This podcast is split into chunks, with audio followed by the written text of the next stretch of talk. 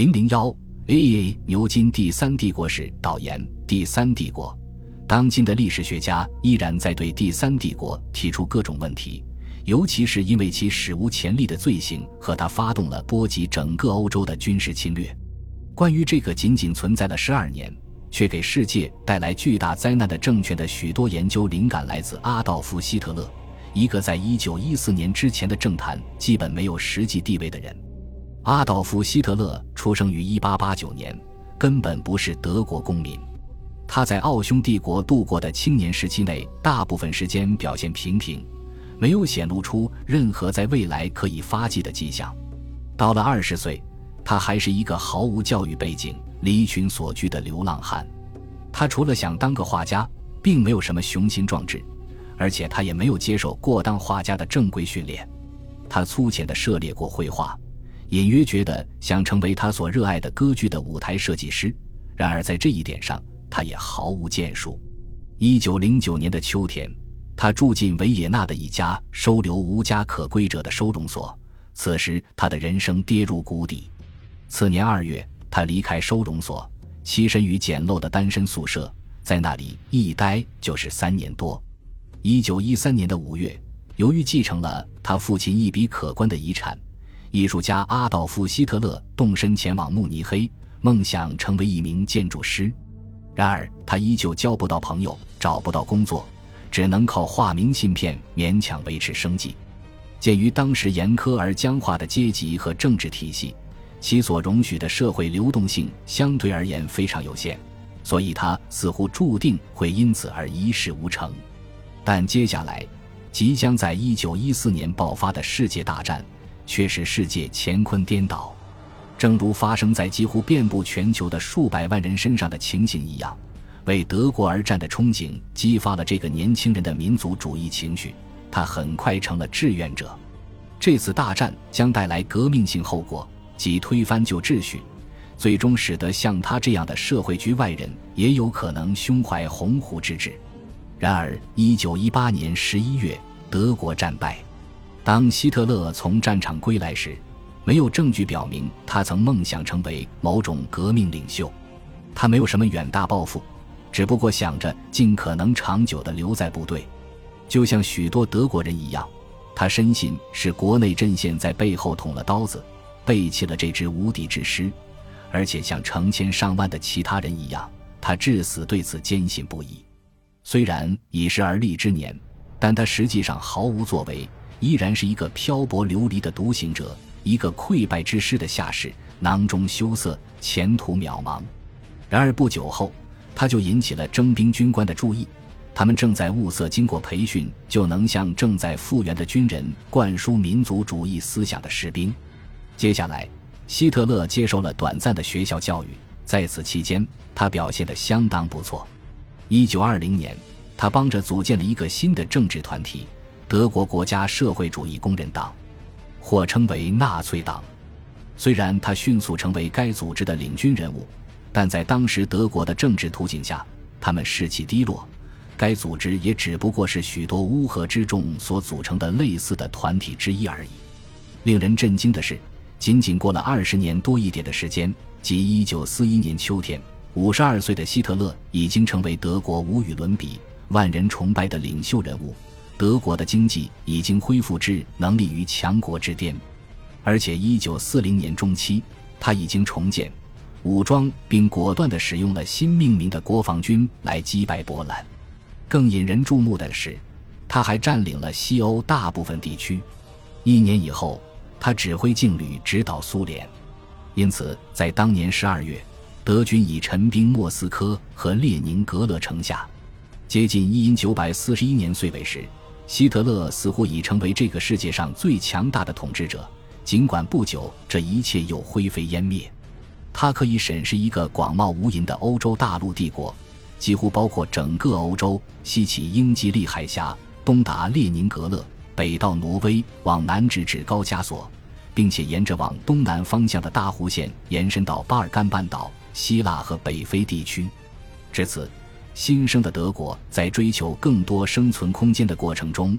已经从根本上动摇了西方文明基石的核心，并且进行着主要针对东欧犹太人的大屠杀运动。直至其倾覆之前，第三帝国的所作所为成为邪恶的缩影，给欧洲乃至更广大的地区留下创伤。时至今日，这些伤痕依然历历可见。鉴于事情的发展出现了如此戏剧性的转折，一九四五年以来，一代又一代的历史学家一直试图解释清楚为何发生了这一切，便也不足为怪了。本书中该领域的专家对已有的研究工作进行精选，展示了他们的最新成果，并提供了当代的阐述，其观点既具有平衡性又易于理解。本书的每一章集中讨论了某些专门的问题和事件。作者指出，随着我们发掘出新的材料和文献，采用新的研究方法和途径，或从不同的角度研究未就证据赋予新意义的事件，我们能逐渐加深对第三帝国的理解。最初，在一九四五年，作为战后审判的一部分，来自德国西部的盟军律师和检察官开始调查纳粹高官的罪行。当时关注的重点是相当小的一个罪犯圈子。这是战后早期的作者采取的方法。战前被从德国赶出来的汉娜·阿伦特也是这样做的。他将国家社会主义描述成一种主宰性的统治体制，他骇人听闻的机器由阿道夫·艾希曼等社会地位卑贱的人物操纵，对犹太人的行政谋杀负有责任。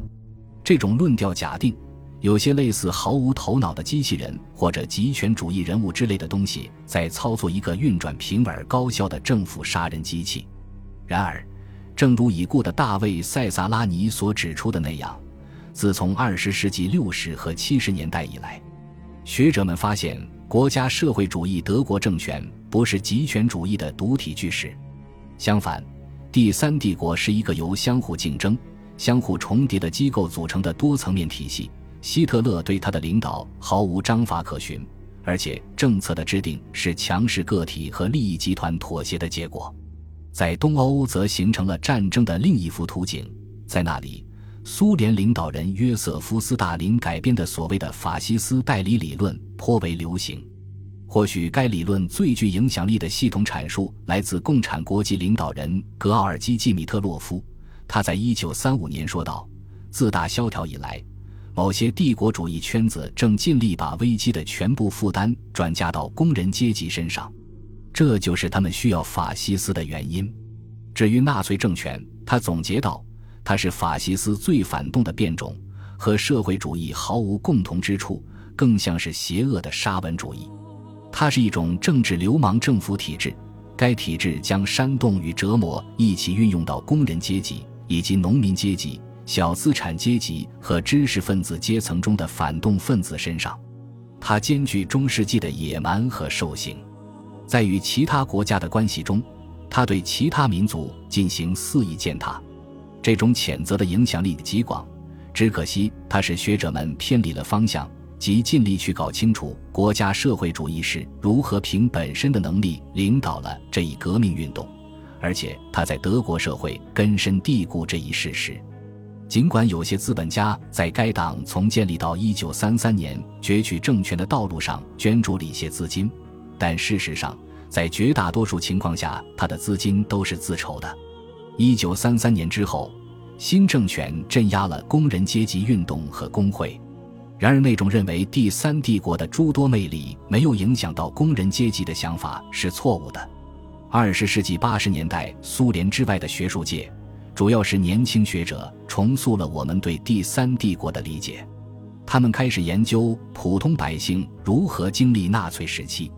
他们中还有人研究在被德国占领的那些年，非政府官员和平民是如何参与这个出现在德国、蔓延到从法国到波兰，直至横贯欧洲的更远地区的恐怖体系。最近几年。姗姗来迟的大量研究工作集中于纳粹政权如何努力创造出人民共同体，这是一个基于种族的排外的和谐的社会，是希特勒早在1933年上台成为总理之前就向德国人承诺过的社会。就像以往书写开创性历史的学术努力一样，这种研究方法掀起了暴风雨般的持续争论。本书中。我们集中于四个至关重要又相互联系的主题，这些主题连成一体，形成了对于第三帝国前后贯通的阐述。恭喜你又听完三集，欢迎点赞留言，关注主播主页有更多精彩内容。